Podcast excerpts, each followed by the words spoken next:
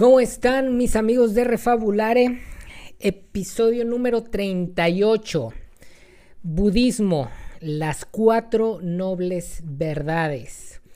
Habíamos descuidado ahí el, budismo, que creo que es el segundo episodio apenas donde, donde lo tocamos. Em, en el episodio número 10, si, si, no lo has oído, te recomiendo que regreses a ese episodio número 10. Hicimos una introducción a este sistema de creencias no teísta. Ahí explicamos a qué nos referimos con, con esto.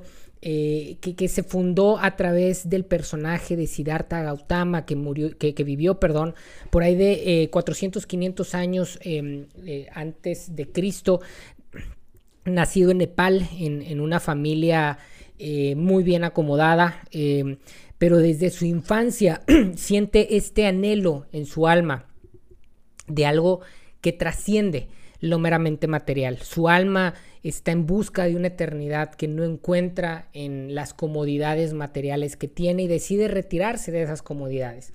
Hace algunos episodios hablábamos un poquito de, de, Muhammad, eh, el, fundador, eh, o bueno, el personaje a partir del cual se funda la, religión del Islam, y, hablábamos de algo muy similar, ¿no? Hablábamos de, cómo eh, su despertar espiritual surge en el contexto de vivir en ciertas comodidades materiales y de darse cuenta que las comodidades y que los privilegios materiales no son, no son los satisfactores profundos del alma.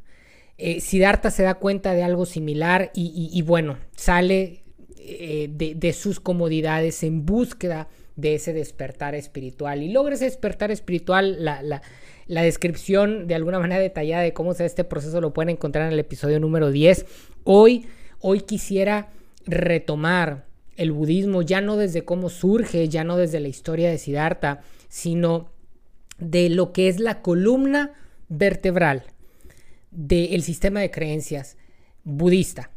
Eh, Muchos vinculamos el tema del budismo con este tema de la meditación, del mindfulness, del yoga, eh, pero ese es el punto en donde desencadena una serie eh, estructurada de creencias que nos llevan a ese punto final en donde nosotros a través de la meditación, a través del mindfulness, a, través de, las prácticas que, procuran de alguna manera llevarnos a una paz interior, eh, reflejan todo un camino de liberación espiritual que propone el budismo. Y creo que si tú practicas yoga, creo que si tú eh, practicas el mindfulness, creo que si de alguna manera te llama la atención o has encontrado eh, cierto valor en, el budismo o en las prácticas que están relacionadas con el budismo, sería muy importante que entiendas eh, lo que hay detrás de esto. Es decir, antes de llegar a ese momento en donde meditas, antes de llegar a ese momento en donde tratas de encontrar la paz interior, eh, sería importante ver el caminito que lleva a ese momento en donde ya tú de forma concreta tratas de meditar y a través de la meditación encontrar esa purificación de pensamientos del corazón. Y el día de hoy lo vamos a revisar a través de lo que se conoce como las cuatro nobles verdades del budismo. Eh, Vamos a revisar las cuatro verdades. La, cuarta verdad se va a desglosar luego en ocho elementos o en ocho prácticas espirituales, en ocho disciplinas espirituales que de alguna manera determinan el camino de la liberación. Eh, eh, la última de estas ocho disciplinas espirituales, la última es la de la meditación. Eso que, que, conocemos sobre todo acerca del budismo, que repito, es este tema del mindfulness, es este tema de las, de las meditaciones guiadas, es este tema de, la práctica de, ejercicios como el yoga, es ese punto número 8 de un camino espiritual de liberación que representa el cuarto punto de las cuatro nobles verdades del budismo. Y hoy vamos a hacer este recorrido. Y para empezar, evidentemente, vamos por el principio. El primer punto de las cuatro nobles verdades del budismo es la existencia del dolor. esto es una verdad innegable que de alguna manera u otra todos los seres humanos, todos los seres vivos, vivimos y experimentamos en nuestra existencia. Vivimos, eh, eh, en, eh, la existencia está determinada por un mundo material, por un mundo físico, por un mundo determinado en el contexto del tiempo y el espacio. Y en este mundo material, en este mundo determinado por el tiempo y el, espacio, las cosas están caracterizadas, de acuerdo a esta primera verdad del budismo, y le repito, es una verdad en la medida de que nada de lo que voy a decir aquí creo que se puede negar. El mundo material, el mundo de lo que existe en el tiempo y el espacio está caracterizado por la impermanencia está determinado por el cambio. Mucho de lo que hemos platicado aquí en el podcast de Refabulare tiene que ver con ese constante cambio y cómo tenemos que adaptarnos a ese constante cambio, pero aun cuando nos adaptamos, aun cuando de alguna manera buscamos la manera eh, eh, de, de danzar y de correr con el movimiento de la vida, este movimiento termina por ser impermanente y todas las cosas que existen están diseñadas para terminar. Por eso, por eso, y, lo mencionaba en el episodio anterior, eh, cuando dábamos inicio a una serie que vamos a estar teniendo cada 15 días con el tema de Dios y que les decía que Dios no existía y les decía que me lo tomaran de la mejor de las formas, lo, lo digo en este sentido, las cosas que existen, existen en el tiempo y el espacio y todas las cosas que existen en el tiempo y el espacio están destinadas a terminar. Cuando yo digo que Dios no existe, lo estoy sacando de este enfoque, lo estoy sacando de, este planteamiento de las cosas que terminan para ponerlo o para tratar de proyectarlo a otra dimensión. Y es algo que surge mucho desde eh, el, el, enfoque del budismo. Cuando les digo que el budismo es un sistema de creencias no teísta, tiene que ver precisamente con esto. Todo lo que existe en este mundo está destinado a dejar de ser. Todo lo que existe en el tiempo y el espacio está determinado para terminar. Y cuando las cosas terminan, generan dolor. Y esta es la primera verdad, la primera noble verdad del budismo, la existencia del dolor en este mundo, porque las cosas que existen en este mundo, en el tiempo y en el espacio, van a dejar de existir. Oye, no, pues qué difícil, ¿no? Este tema de la existencia del dolor, sí. Y eso nos lleva a decir, bueno, ¿qué causa este dolor? ¿Por, qué nos genera dolor la impermanencia de las cosas? ¿Por qué nos genera eh, conflicto el que las cosas que existen en algún momento dejan de existir? Eso nos lleva a la segunda noble verdad del budismo que dice que el deseo es la causa del dolor. Es decir, sufrimos, nos da dolor el que las cosas no sean permanentes porque deseamos en nuestro espíritu, en nuestra alma, hay un deseo por eternidad, hay un, hay, hay un deseo por permanencia. Pero acabamos de decir que en el mundo de lo material, que en el mundo de lo físico, que en el mundo del tiempo y el espacio, las cosas, todas las cosas son impermanentes. Pero hay un deseo dentro de nosotros por eternidad, hay un deseo de nosotros porque, por cosas de alguna manera que trascienden y sin embargo vivimos en el tiempo y el espacio presos del mundo de lo físico, del mundo material. Y, al, experimentar el mundo material, al experimentar el mundo físico, lo que nosotros buscamos o lo que tendemos a buscar es tratar de controlarlo, tratar, tratar de evitar que las cosas em, eh, eh, eh, terminen, tratar de evitar que las cosas cambien, tratar de evitar que las cosas dejen de ser porque queremos permanencia, porque queremos esa eternidad que de alguna manera nos demanda el, alma, el espíritu, y sin embargo vivimos en un mundo impermanente. Queremos permanencia, pero en este mundo, el mundo físico y el mundo material, no nos da esa permanencia, pero nosotros la deseamos. Y en la medida que nosotros deseamos esa, permanencia en un mundo no permanente, nosotros experimentamos el dolor. Y aquí hay una situación que es bien compleja, porque por un lado decimos, bueno, eh, no puedes tener cosas permanentes en este mundo, pero por otro lado decimos, tu, tu alma, tu espíritu te demanda esas cosas permanentes. Y entonces esto nos lleva a la tercer noble verdad del budismo, que, nos, que la única manera de, de, liberarnos del camino del dolor, de la única manera de quitar el dolor de nuestras vidas, es extinguir el deseo por las cosas de este mundo.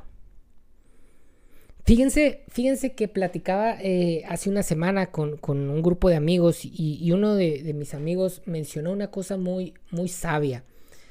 Dijo, en, en, este mundo a veces hay consejos que le son útiles a determinadas personas, pero otras no.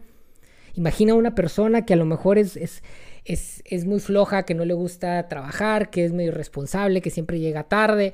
Eh, e, esa persona evidentemente necesita un consejo de decir, oye, échale ganas, esfuérzate, disciplínate. Necesitas de alguna manera encontrar eh, e, esa motivación que te ayude a responder a las demandas de la vida. Pero imagínate que por otro lado pasan cinco minutos, se va esa persona y llega otra persona que tú sabes que es una persona súper estresada, que se le está cayendo el pelo de la angustia, porque es una persona que trabaja este, 80, 90 horas al, día, perdón, a la semana, este, que es súper responsable, que, que vive agobiada por la situación y a esa persona le tienes que dar el consejo opuesto a la que le diste a la primera. Le tienes que decir, oye, eh, bájale al ritmo, eh, necesitas relajarte, necesitas tomar vacaciones, necesitas trabajar menos, necesitas encontrar un equilibrio en tu vida. hago este comentario porque cuando llegamos a este punto número 3 en donde les digo que eh, la, la tercer noble verdad del budismo nos dice que para quitar nuestro dolor, que para quitar nuestra angustia existencial necesitamos quitar el deseo de intervenir en el mundo material pareciera ser contradictorio a lo que les estuve hablando en los últimos, en el penúltimo capítulo, si no mal recuerdo, eh, de, de, estos episodios de podcast, en donde les hablaba de las grandes necesidades que existen en este mundo y les decía que era importante de alguna manera actuar y buscar la manera de sumar a este mundo.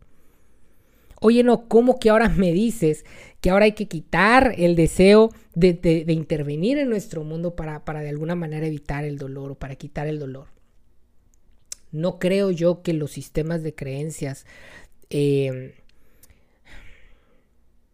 como el cristianismo, como el budismo, como el islam, como el, como el hinduismo, sean sistemas de creencias que logran contener la totalidad de la experiencia humana.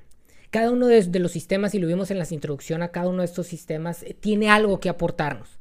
Y sí, el cristianismo es un sistema de creencias que nos lleva a la acción, que, que, procura que nosotros metamos nuestras manos en los problemas de este mundo y que sumemos.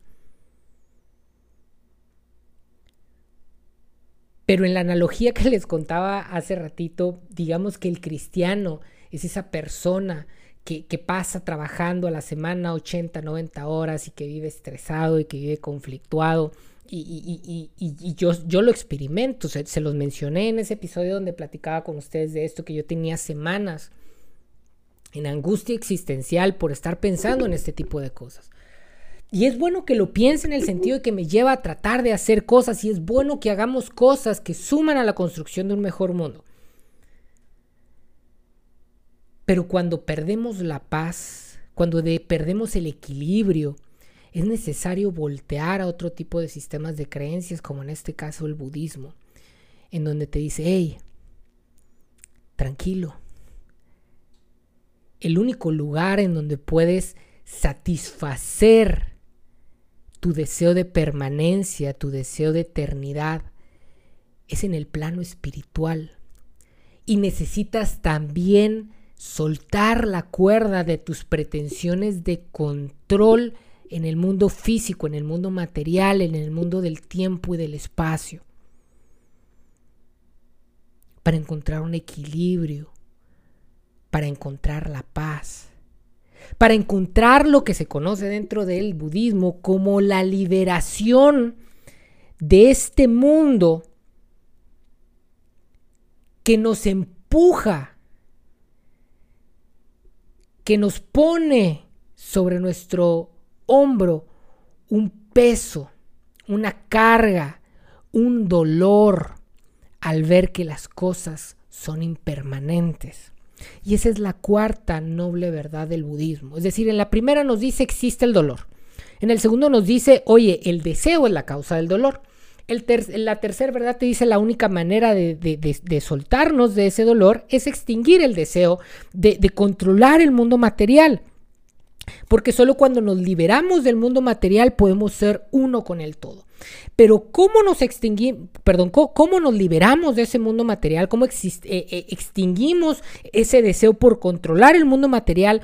La cuarta noble verdad nos dice, lo hacemos a través de la liberación Y el objetivo de la existencia humana, esta es la cuarta noble verdad del budismo, es la liberación del deseo que tenemos por intervenir en el mundo material, por controlar un mundo material. Y a través de esa liberación nosotros podemos liberarnos del dolor, podemos liberarnos del mundo, podemos liberarnos de algo que de acuerdo al budismo es una pantalla, es una ilusión. Es muy curioso que, en el mundo occidental estamos muy acostumbrados a estar seguros de la realidad de las cosas que nuestros sentidos pueden acceder, es decir, todo aquello que podemos acceder a través de nuestros sentidos, que podemos tocar, que podemos gustar, que podemos ver, para nosotros es real. Y tenemos dudas profundas respecto a todas las cosas trascendentes que no podemos de alguna manera captar a través de nuestros sentidos. El budismo genera una contracorriente a esta postura y te dice, no, no, no, no, no. Lo que es una ilusión es todo eso que podemos tocar, que podemos agarrar, que podemos ver. El mundo de lo material es una ilusión, es una pantalla, es un sueño. Justo hace ratito leía un libro que me recomendó una, amiga y, en el libro eh, eh, hablaba un poquito de, la cultura tolteca y, me hizo recordar mucho el budismo porque planteaba que en la cultura eh, tolteca se entendía que había eh, una realidad eh, eh, que era más bien como un sueño, que todos nuestros miedos, que todas las construcciones que hacemos sociales respecto a la manera en que interpretamos la realidad son nada más que un sueño. Y que en ese sueño es donde emerge nuestro ego y que en ese sueño es donde emerge nuestro egoísmo y nuestros temores y nuestros enojos y nuestra ira pero que al quitar ese espejismo, que al quitar ese sueño, nosotros podemos encontrarnos con que en realidad lo que realmente somos es amor. Y el budismo tiene algo, algo, muy similar a esto. Él dice, cuando nosotros nos liberamos de este mundo material que de alguna manera es una ilusión, nosotros podemos encontrarnos con aquello que realmente somos. ¿Y qué somos? Somos espíritu. Somos uno con el todo. Y a este eh, eh, proceso final de liberación eh, nos permitiría llegar a un estado espiritual que se conoce dentro del budismo como nirvana, en donde somos uno con todo en donde por fin logramos liberarnos de, de, este mundo material que no es más que una ilusión impermanente.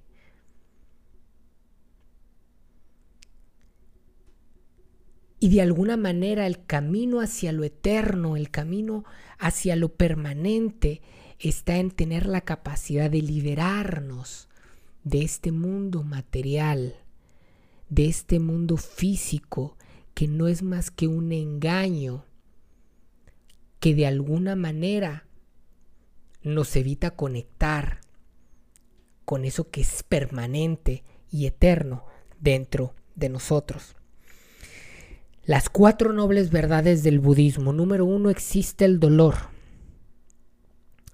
Número dos, el deseo de controlar el mundo material que es impermanente es la causa del dolor.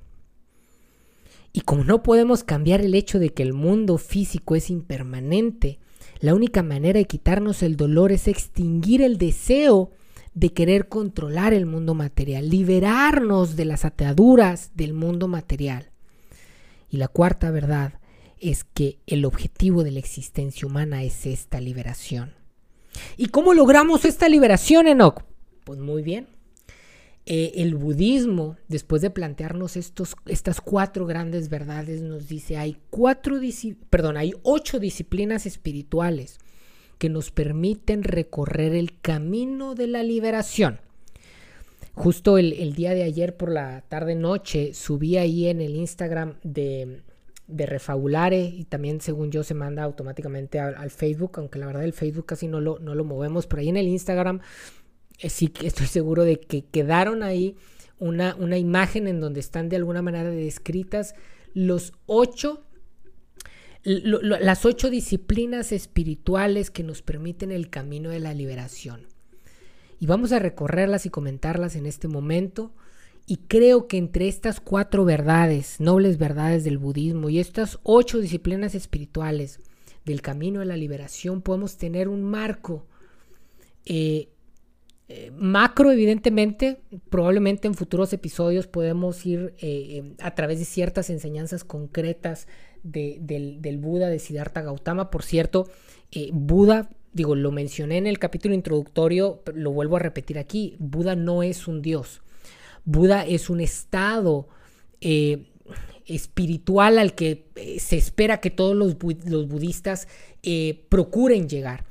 Eh, eh, el Buda es un estado de, liberación, es este estado de liberación en donde uno, despierta del sueño de las apariencias físicas y materiales para despertar a la realidad espiritual, única realidad permanente, única realidad que puede satisfacer los deseos de eternidad de nuestra alma.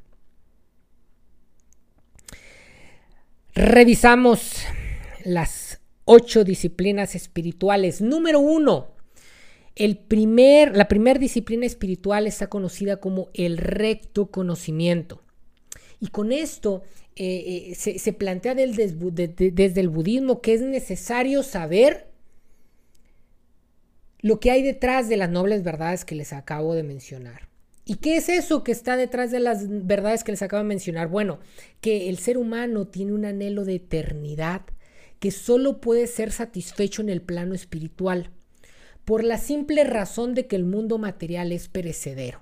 Es decir, nuestros espíritus, lo que habita dentro de nuestro mundo físico, dentro de nuestro cuerpo material que se está deteriorando, nuestro cuerpo desde que nace está destinado a la muerte, desde que nace está en el proceso de, descomposición para dejar de ser, pero dentro de ese cuerpo, en, en el plano espiritual, existe ese anhelo espiritual ese anhelo de eternidad, perdón, que no puede ser satisfecho en este mundo, porque este mundo es perecedero, porque este mundo está destinado a terminar. Y por lo tanto, el objetivo de la existencia, el objetivo del tiempo que tenemos en este cuerpo físico, en este material, es aprender a liberarnos del mundo material encontrar nuestro, nuestro plano espiritual, tener la capacidad de, de, apagar, de reconocer lo que no es real, lo que no es permanente, para encontrarnos en lo más profundo con nuestra verdadera esencia espiritual. Este conocimiento en nuestra experiencia humana, en nuestra experiencia material, es el primero de las ocho disciplinas espirituales, este conocimiento en donde nosotros sabemos que el objetivo de nuestra existencia no es vivir más años, no es ganar mucho dinero, no es lograr muchos títulos, no es eh, eh, eh, conocer y viajar por todo el mundo. El objetivo de nuestra existencia es aprender a liberarnos del mundo material para poder encontrar el plano espiritual. Porque mientras no hagamos eso, no importa cuántos títulos, no importa cuántos eh, viajes, no importa cuántos logros tengamos, nuestra alma siempre va a estar insatisfecha porque nuestra alma tiene un anhelo de eternidad que ninguna de estas cosas puede satisfacer. Pero una vez que tenemos el recto conocimiento, pasamos a la segunda disciplina que es el recto pensamiento. Es decir, el dominio de nuestros pensamientos es el camino de nuestra liberación. Si yo te digo que el objetivo de la existencia es la liberación y tú me dices, bueno, ¿y cómo logro esa liberación? La respuesta es a través del dominio de nuestros pensamientos. No podemos dominar ni controlar el mundo material. Ese mundo material es una mera ilusión. Y es una ilusión que no depende de ti. Lo único que sí depende de ti son tus propios pensamientos. Y es a través de esos pensamientos que nosotros podemos encontrar el camino de liberación. Es a través de nuestros pensamientos, de la manera en que pensamos acerca del mundo material, acerca de la ilusión que experimentamos a través de la manera en que pensamos nuestra realidad, que nosotros podemos ir encontrando la liberación. Eh, eh, eh, el dejar de querer controlar el mundo exterior a nosotros y aprender a dominar nuestros propios pensamientos, cosa que no es para nada sencilla. ¿Cómo logro ese dominio de mis propios pensamientos? Bueno, para poder dominar nuestros pensamientos necesitamos pasar a la tercera disciplina espiritual, que es la recta palabra. Para nosotros, eh, pensar, eh, dominar nuestros pensamientos, nosotros tenemos que hacer buen uso de la palabra. Y no solo eso, sino que cuando nosotros dominamos nuestros pensamientos, nosotros tenemos que de alguna manera volverlo realidad a través de la verbalización, a través de la conceptualización de las cosas que nosotros estamos pensando. Y en este sentido hay ciertas formas en las que nosotros utilizamos la palabra de manera correcta, tanto para generar pensamientos como para expandir pensamientos hacia afuera, hacia el mundo exterior. Y, y estas formas tienen que ver con al menos tres cosas. Número uno, decimos siempre la verdad. Decir siempre la verdad habla de un dominio de nuestros pensamientos. Pero no solo se trata de decir la verdad, sino se trata de decirla con prudencia. Necesitamos ver cómo nosotros hacemos uso o hacemos buen uso de esa palabra que no solo me tiene que dar verdad, sino que tiene que encontrar la mejor forma de hablar esa verdad. No nos dejamos dominar por nuestros sentimientos. No, no, no, no dejamos que ese mundo exterior, que esa ilusión determine o enturbie nuestros pensamientos y que de nuestra boca salgan palabras poco prudentes, sino que tenemos esa capacidad de pensar, de encontrar la verdad y de transmitirla de forma prudente. Entonces decimos la verdad, hablamos con prudencia, pero no solo eso, también evitamos palabras vanas. Si no hay algo positivo que decir, si no hay algo que sume, si no hay algo que de alguna manera alimente la liberación de las personas, si no hay algo que ayude al despertar de las personas, mejor ni siquiera hablamos. E, e, encontramos eh, el dominar nuestros pensamientos implica aprender también a guardar silencio, a evitar palabras vanas, a evitar hablar por hablar, a ser estratégicos, inteligentes con aquello que pensamos y con aquello que decimos. Y cuando nosotros tenemos ese tipo de dominio sobre la palabra, tanto cuando la expresamos como cuando la dejamos simplemente en nuestros pensamientos, nosotros estamos listos para la cuarta disciplina espiritual, que es la recta acción. ¿Por qué? Porque son nuestras palabras y nuestros pensamientos los que nos llevan a la acción. Y entonces nosotros cuando dominamos nuestros pensamientos, cuando damos orden a nuestras palabras, nosotros entonces podemos tener la capacidad de actuar de acuerdo a la aspiración espiritual que nosotros tenemos. ¿Y cuál es esa aspiración eh, eh, espiritual? La liberación, el despertar, el despertar del sueño del mundo material para encontrarnos con la realidad del mundo espiritual. Nuestras acciones entonces empiezan a alinear con esta aspiración eh, eh, espiritual y evitamos actuar desde el deseo de controlar el mundo material. Dejamos de tratar de controlar al otro, dejamos de tratar de frustrarnos porque la vida no es como queremos, dejamos eh, de, simplemente estar enojados con una realidad que no sucede como nosotros quisiéramos que suceda. Que no sucede de acuerdo a nuestro deseo respecto a un mundo que es impermanente. ¿Se dan cuenta cómo todo va conectando? Y por cierto, eh, eh, eh, es, esto que les estoy mencionando, que una cosa nos lleva a la otra, es muy occidental, tengo que reconocer, mm, el budismo y todos los sistemas de creencias están enmarcados por cuestiones culturales, eh, que en la medida que no nací en, una cultura budista, me, cuesta a veces eh, tratar de traducir. Pero, eh, pero creo que es bueno a la hora de hablarle a gente que, vive también en una cultura occidental, que tiene otro tipo de enfoque, señalarles esto, ¿no? Es decir, esto más que un, seguimiento de, de, ocho puntos en donde una cosa me lleva a la otra, eh, que, esto es muy de Occidente, que es muy de los sistemas de creencias judio-cristianos, eh, eh, esta causalidad de una cosa lleva a la otra. Esto en el budismo no es así, es decir, todas las cosas más que ser causales, porque esa causalidad, de acuerdo con el budismo, es, una ilusión, es una construcción humana. E, en realidad, todos estos elementos, todas estas disciplinas espirituales están conviviendo de una manera, ¿cómo decirlo?, eh, equilibrada, es decir, eh, están en, constante movimiento, eh, están en un dinamismo no, no causal, sino que todas las cosas están sucediendo, todas estas disciplinas suceden de alguna forma en un mismo momento. todas tienen que estar conjugadas en un mismo momento para que de alguna manera funcionen. Entonces, hablábamos de que hablar o, o, tener estos pensamientos que llevamos a la palabra, tanto si la decimos como no la decimos, nos lleva a la acción. Y, si, si, tenemos ese dominio sobre nuestros pensamientos, nos van a llevar a actuar de acuerdo a una aspiración espiritual ah, y, no al deseo de controlar el mundo exterior. Y cuando nosotros hacemos eso, llegamos o, podemos pensar en el quinto, eh, en, el quinto, eh, en la quinta disciplina espiritual que se llama los rectos medios de vida. ¿Qué significan los medios de vida? Es, la manera en que nosotros alineamos nuestras formas de vivir a esa aspiración espiritual.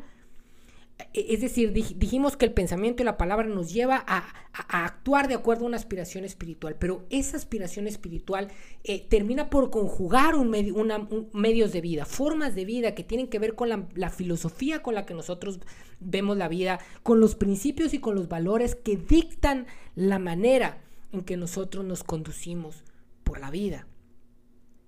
Y es importante que nosotros generemos una alineación de, estas, de estos modos de vida respecto a lo que es nuestra aspiración espiritual y no respecto a lo que nosotros queremos o no queremos, deseamos o no deseamos de este mundo.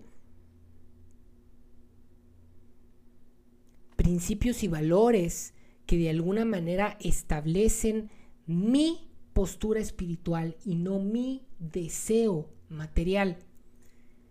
Esto va en sentido contrario de la manera en que experimentamos normalmente el mundo en Occidente. Estas posturas maquiavélicas de decir el fin justifica los medios. El budismo diría no. Hay una disciplina espiritual que me empuja a alinear los medios con los fines porque al final son una misma cosa.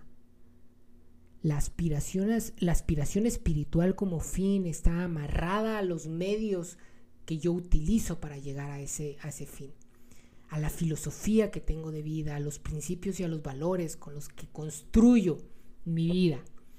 Oye, no, pero eso es muy difícil. De acuerdo. Y ese es, ese, ese es el, el sexto, la sexta disciplina espiritual se conoce como la, disciplina del recto esfuerzo. Alinear nuestros modos de vida a la aspiración espiritual requiere esfuerzo. ¿Por qué? Porque la aspiración espiritual que de alguna manera nos libera de las apariencias para hacernos ver que todos somos uno, que a nivel de espíritu somos uno con el todo, nos empujaría a ser más compasivos y comprensivos con los demás, porque al final los demás no son otros, los demás son uno mismo con nosotros. Pero esto es difícil en un mundo en donde sí existen esas etiquetas, en donde eh, eh, eh, mi experiencia física me dice que yo soy distinto a los demás. Porque mi color de piel es distinto, porque mis creencias son distintas, porque físicamente yo puedo tocarme y, saber que soy una especie de de masa corporal que es distinta a la de los demás. Y, que al final llega un momento en donde los sistemas políticos, económicos y sociales nos señalan y nos determinan esas diferencias y tenemos que vivir aquí.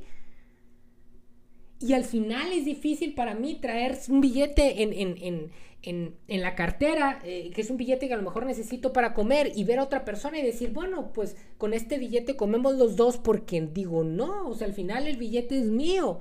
Y, yo necesito comer. Y, y, eso de que a un nivel espiritual esa persona y yo somos uno mismo, pues está bien a un nivel espiritual, pero estoy viviendo aquí en una vida material. Requiere esfuerzo, alinear nuestra filosofía de vida, nuestros principios y nuestros valores a la aspiración espiritual. Acuérdense, ¿eh? mientras estamos en esta tierra no, no, no, no tenemos el nirvana, no, eh, es decir, estamos amarrados a esta realidad eh, material, pero nuestra aspiración espiritual, esa aspiración, ese horizonte de, de en algún momento llegar a ese nirvana, de en algún momento llegar a esa unión de espíritu con los demás,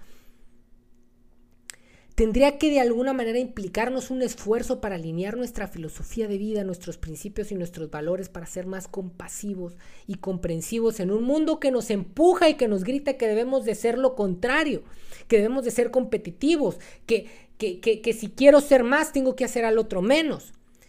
Pero la única manera de lograr esta aspiración espiritual que nos llevaría a ser más compasivos y comprensivos es es a través de un esfuerzo consciente que nos lleve a purificar nuestro corazón. Un esfuerzo consciente que nos lleva a purificar nuestro corazón. Oye, no, ¿y cómo logro esa purificación del corazón? La disciplina espiritual número 7 nos dice que a través de la recta atención. La purificación de nuestro corazón requiere el control de nuestra mente, porque nuestra mente responde al mundo de los estímulos. Nuestra mente responde a, todas esas señales que entran a través de nuestros cinco sentidos y que de alguna manera nos dan acceso al mundo material. necesitamos aprender a controlar nuestra mente para entonces poder dominar nuestros pensamientos porque el dominio de nuestros pensamientos es el camino de nuestra liberación, que era la segunda disciplina espiritual. ¿Se dan cuenta cómo regresamos? A la segunda disciplina espiritual, al dominio de nuestros pensamientos, es decir, todo esto más que un caminito causal van siendo como piezas de un rompecabezas que nos forman una imagen de lo que es la liberación espiritual. Oye, Enoch, ¿y cómo controlo mi mente. ¿Cómo tengo esa capacidad de dominar mis pensamientos? Porque cuando logro dominar mis pensamientos, logro dominar mis palabras y cuando domino mis palabras, domino mis acciones y cuando domino mis acciones, domino mis modos de vida y mis modos de vida de alguna manera pueden determinar el que yo me alinee con una aspiración espiritual que me libere de mis deseos de controlar el mundo exterior y me conecte me despierte a la realidad espiritual en donde mi alma puede satisfacer esa hambre de eternidad que tiene. ¿Cómo? Y entonces llegamos a la octava disciplina espiritual, que es la recta meditación. Porque el camino de nuestra liberación, porque ese dominio de pensamientos, porque ese dominio de palabras, de acciones, porque esa purificación del corazón, consiste en entrar en el descanso de la paz interior. Esa paz interior que responde al plano espiritual. Esa paz interior que es imposible conseguir mientras estamos demasiado atentos al ruido exterior. Y la forma de conectar con ese plano espiritual. La forma de encontrar el descanso de la paz interior que existe dentro de cada uno de nosotros en nuestro ser espiritual, lo logramos a través de la meditación. Les decía al principio, todos nosotros creo que estamos muy cercanos a la filosofía budista, aún sin saberlo, a través de clases de yoga, a través de, aplicaciones eh, de meditación guiada, eh, del famoso mindfulness que se ha puesto muy de moda en los últimos años en Occidente. Pero esta parte de la meditación eh, y no digo que esto sea malo, e, es, solo la punta del iceberg. Detrás de la meditación, detrás de esos ejercicios de yoga, detrás de, de esas meditaciones guiadas que tomas, existe la intención de una liberación, de un despertar espiritual que surge a través del dominio de nuestros pensamientos y la purificación de nuestro corazón. Como ven, les digo que espero en, futuros episodios poder retomar algunas enseñanzas ya muy concretas que, generó a través de su vida Siddhartha Gautama, eh, que, de alguna manera alimentan eh, este proceso de liberación espiritual. Eh, próxima semana continuamos con la serie de la idea de Dios. va a estar muy interesante. Eh, créanme, escuché el episodio de la semana pasada, creo que eh, por ahí me, atoré o, le di vueltas de más en, un inicio del episodio, pero, pero bueno, creo que es un tema bien complejo, pero vale la pena que nos vayamos aproximando a él. Creo que, van a venir cosas buenas de, este análisis y, bueno, el próximo viernes platicamos un poquito más de esto. Eh, para cerrar, cerramos con la frase con la que siempre cerramos, haciendo ajustes en función de lo que hayamos visto en el episodio. No importa que en la contemplación de la existencia se admita una unidad superior al todo. No importa si tu sistema de creencias es teísta o no es teísta. Lo que importa es la manera de mirar y de sentir esa unidad. Que uno esté con ella en una relación exclusiva que lo tiña todo. Y que al teñir esa relación todo, nosotros podamos transformar no solo nuestras relaciones, no solo nuestros deseos respecto al mundo exterior, no solo nuestra, nuestro deseo por trascendencia, sino que podamos transformar el entero orden de nuestras vidas. Nos vemos y nos escuchamos la próxima semana.